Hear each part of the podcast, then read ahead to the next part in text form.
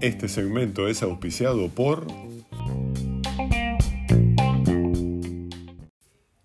COVID-19accountants.com, expertos en impuestos para individuos y pequeños comerciantes. ¿Qué pasa cuando tres amigas se juntan para charlar? ¿Cuáles son los temas que siempre surgen? Dinero, amor y sexo. Ellas le llaman DAS y te quieren invitar para que tomes control de tu vida y logres tus sueños. Y ahora con ustedes las amigas de DAS, Dalia, Tere y Eddie.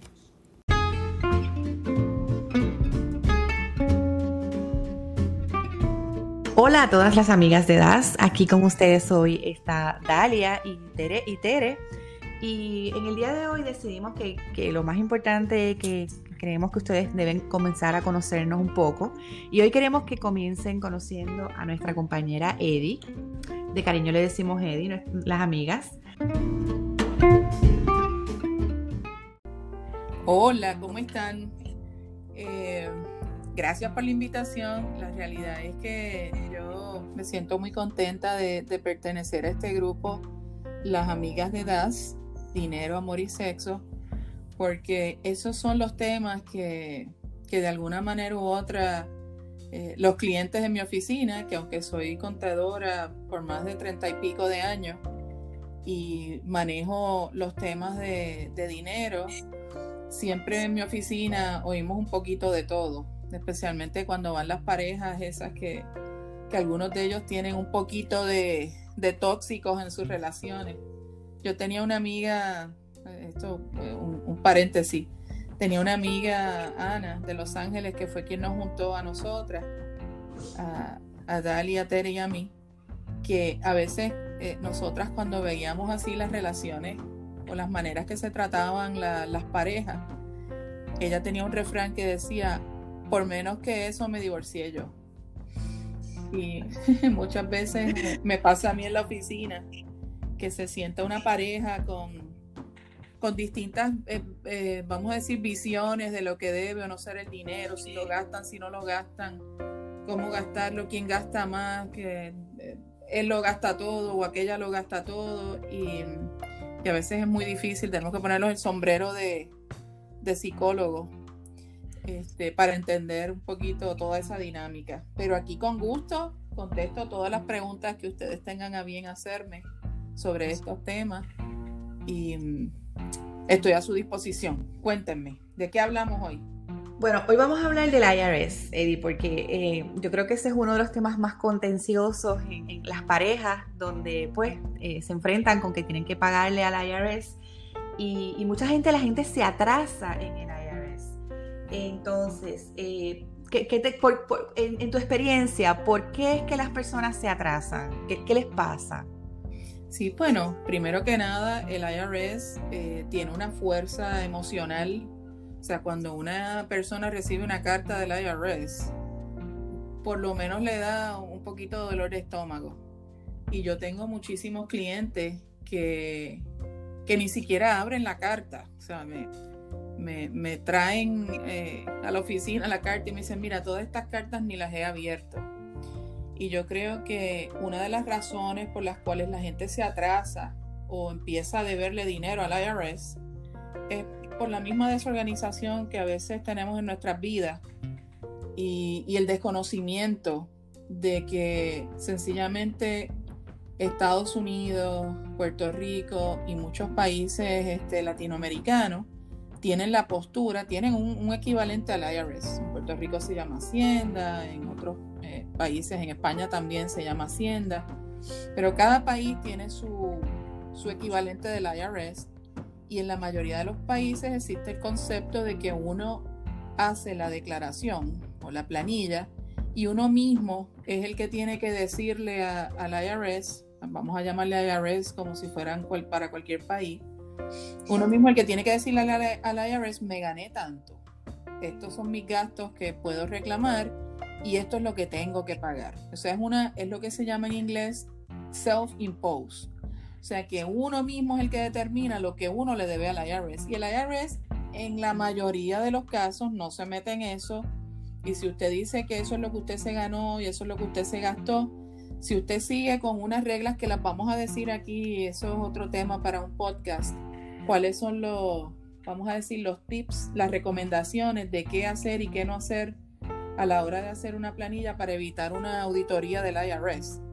Pero estadísticamente, el, la mayor cantidad de declaraciones de planillas no, no se auditan en el IRS, sino que lo que uno eh, puso ahí es lo que el IRS va a confiar. Usted dice que usted debe tanto, me lo pagó, no me lo pagó, si no me lo pagó, ahí empiezan a recibir las cartas, ahí es que empiezan a, recibir los atrasos.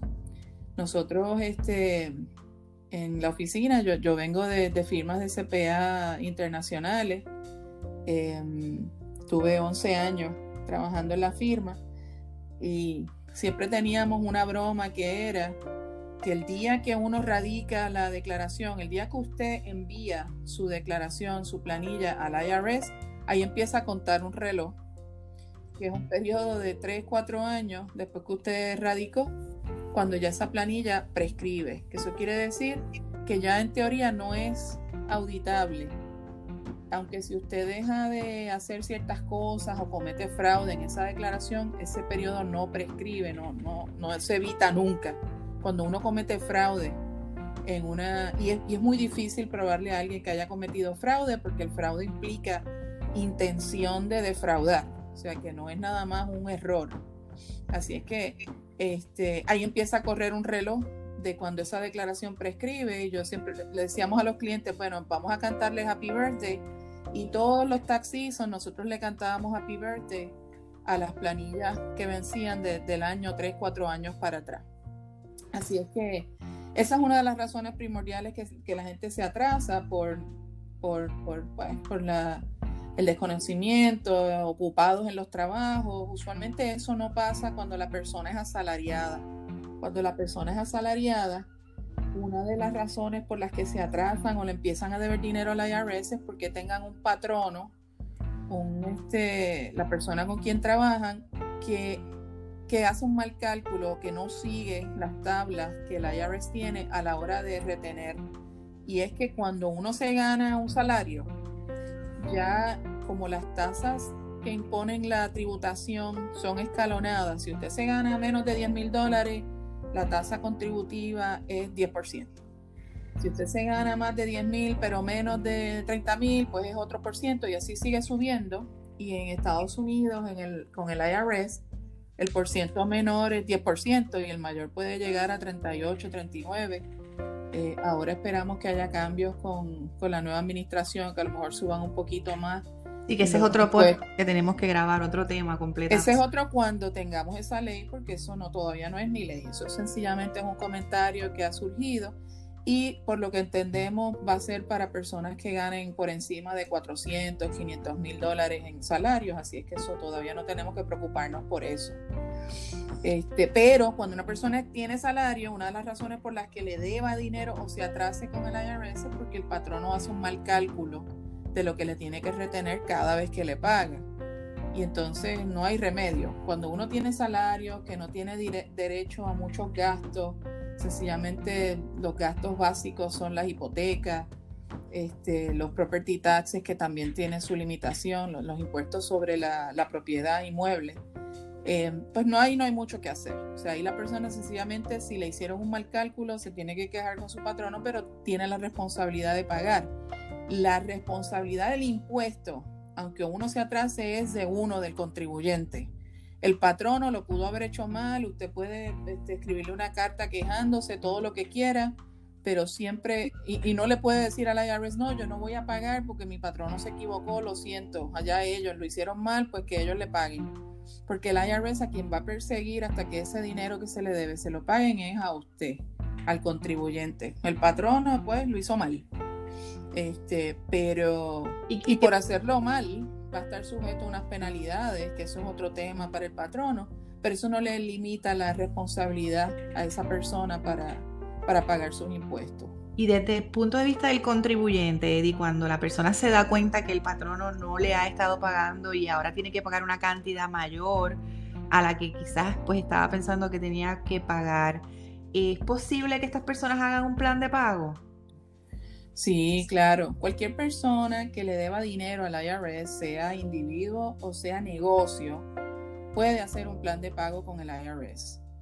Lo, importante del plan de pago con el IRS es que uno tiene que estar al día con todas las planillas o declaraciones que, anteriores. Si yo ahora sé que en el año 2020 yo voy a deber un dinero al IRS, yo me tengo que asegurar que antes de abril 15, cuando vence esa planilla del 2020, que yo voy a salir con una nueva deuda, yo tenga hecha, radicada y aceptada en el IRS las declaraciones anteriores. Porque si no, eh, va a haber problemas a la hora de que le, acepten ese plan de pago. De hecho, no, no se lo van a aceptar hasta que se ponga el día.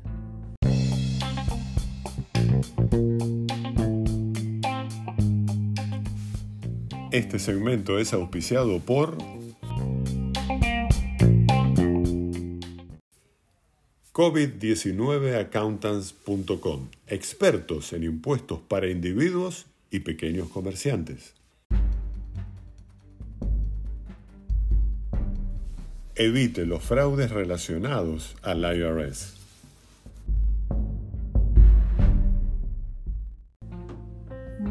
Bien, saludos, Eddie, te habla Tere. Mira. Hola, ¿cómo estás? Bien, ¿y tú? Mira, es que tengo una pregunta.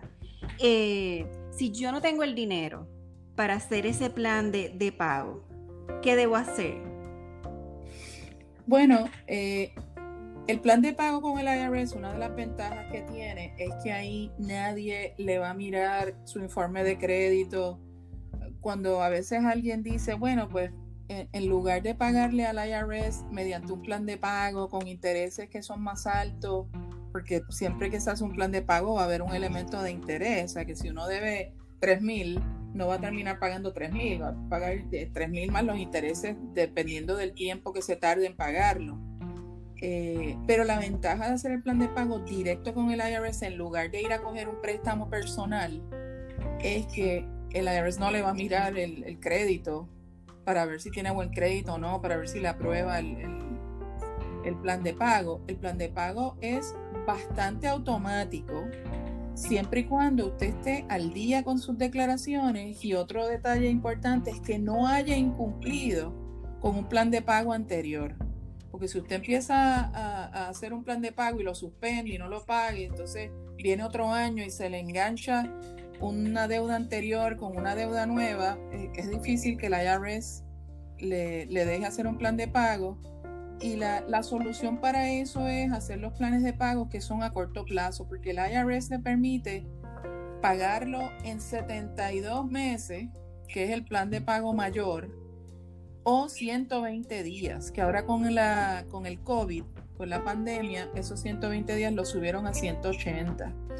Así es que este, si usted ha tenido problemas antes con plan de pago, usted va a tener que pagar en seis meses lo que debe que, eh, para que no tenga más problemas de intereses, recargos y penalidades, porque el problema de no pagar al IRS es que ellos tienen un sistema de cobro bastante sofisticado y automatizado.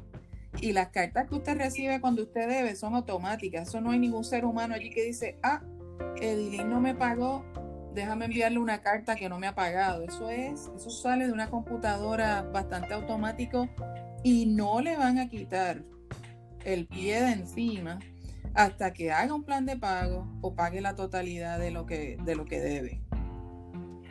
Oh, wow. ¿Y cuáles serían otras consecuencias, aparte de las que ya tú has mencionado, eh, que me podría pasar en caso de que pues, una persona decida no pagarle al IRS?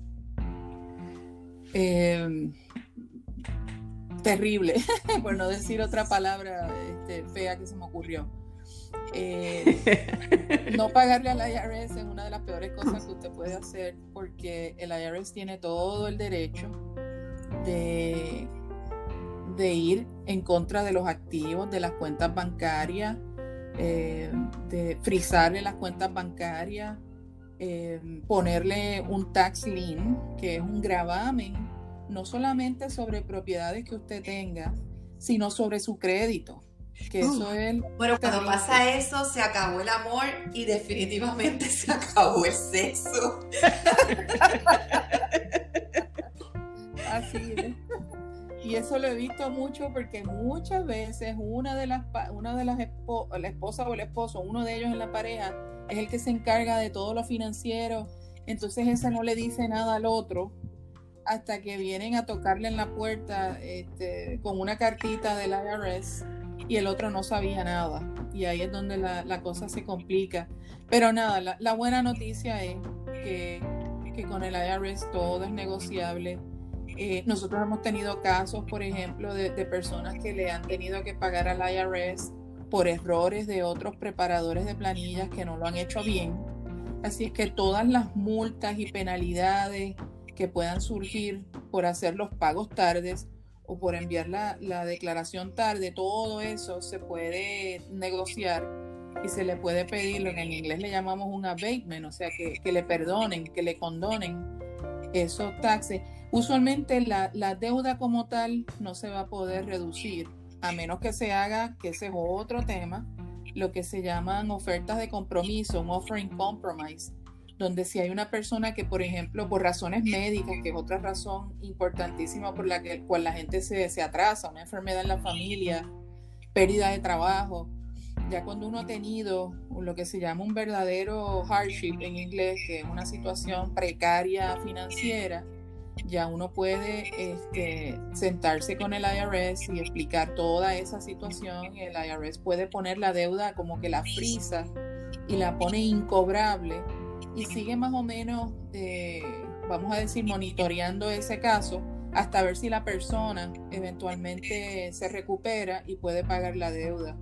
O sea, hay muchas cosas que se pueden hacer con el IRS, pero la que no se debe hacer es no pagar porque eh, esa es la que lo va a poner a, a, la persona en una situación bien difícil, no solamente financiera, porque eso es una bola de, nieve, se va a seguir aumentando la deuda, sino que eh, tiene consecuencias negativas en el crédito. Y yo he visto clientes queriendo comprar una casa con una, un gravamen en su crédito y una vez ese gravamen existe, es difícil de eliminarlo a menos que de verdad se pague la deuda. Eh, para, que, para que sepas un poquito más de las deudas, hay deudas que son automáticas porque la cantidad es pequeña. Cualquier persona que tenga una deuda de menos de 25 mil dólares es más fácil que el plan de pago le salga automático. Nosotros vamos a estar dando unos seminarios de cómo hacer plan de pago, uno mismo en la casa, a la gente le da eh, dolor de estómago de verla al IRS, pero afortunadamente el IRS eh, eh, permite que se hagan los planes de pago en línea. Lo único que la mayor parte de la gente no le, no le sale bien o el plan de pago no se lo aceptan porque no, no saben una serie de detalles que nosotros vamos a estar hablando en el, en el seminario que vamos a hacer pronto. si mal no recuerdo. ¿Y en, ¿y en dónde es que yo puedo buscar más información de ese seminario que tú vas a dar o, o como yo puedo tener una consulta contigo one to one? Pues nosotros vamos a poner toda la información de, de los seminarios que vamos a estar dando, incluyendo este de, cómo eh, hacer un plan de pago con el IRS en la página de, de amigasdedas.com. Eh, y ahí pues le va a llevar al, link a nuestra página de, COVID-19 Accountants y, todas las referencias. Bueno, yo creo que este tema ha sido bien importante, es un tema que realmente afecta eh, las parejas y, la relación familiar en, todas las perspectivas, porque pues, pues es, un tema que da mucha, mucha atención. Así que nada, te agradecemos Eddie y a todas las personas que nos han estado escuchando y los invitamos para que nos sigan escuchando eh, todos los jueves, que vamos a estar aquí tratando diferentes temas de dinero, amor y sexo. Así que. Gracias, gracias por invitarme. ¿Cómo es que se dice? Que sean atrevidas, auténticas y audaces. Hasta la próxima. Hasta la próxima.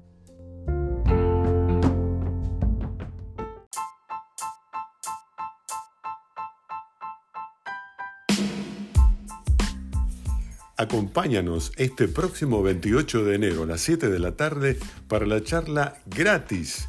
Gánale al IRS sin deudas. Regístrate en nuestro Zoom al final de este podcast o en amigasdedas.com.